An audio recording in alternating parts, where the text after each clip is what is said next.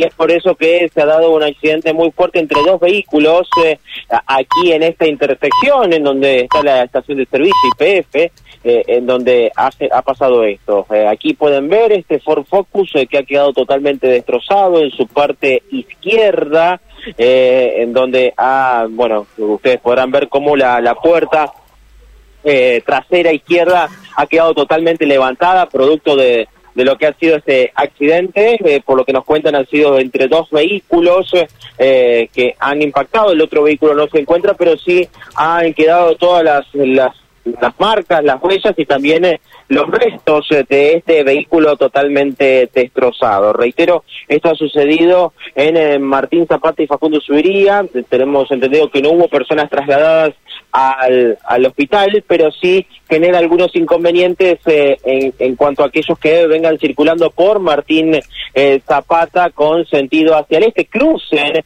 eh, Avenida Facundo Subiría, ya que este vehículo está en el, en el margen izquierdo de este lugar, así que a circular con mucha precaución, seguramente este vehículo está esperando ser removido, sucedió, reitero, en horas de la madrugada, con este Ford Focus y otro vehículo más que ya se retira.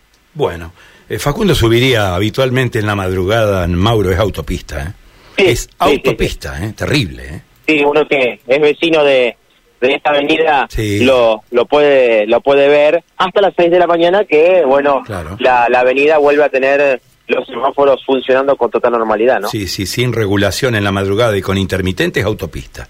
Desde, desde las 0 hasta las 6. Gracias, Mauro, gracias. Un abrazo, hasta luego. Mauro González, ¿eh? desde la unidad móvil, una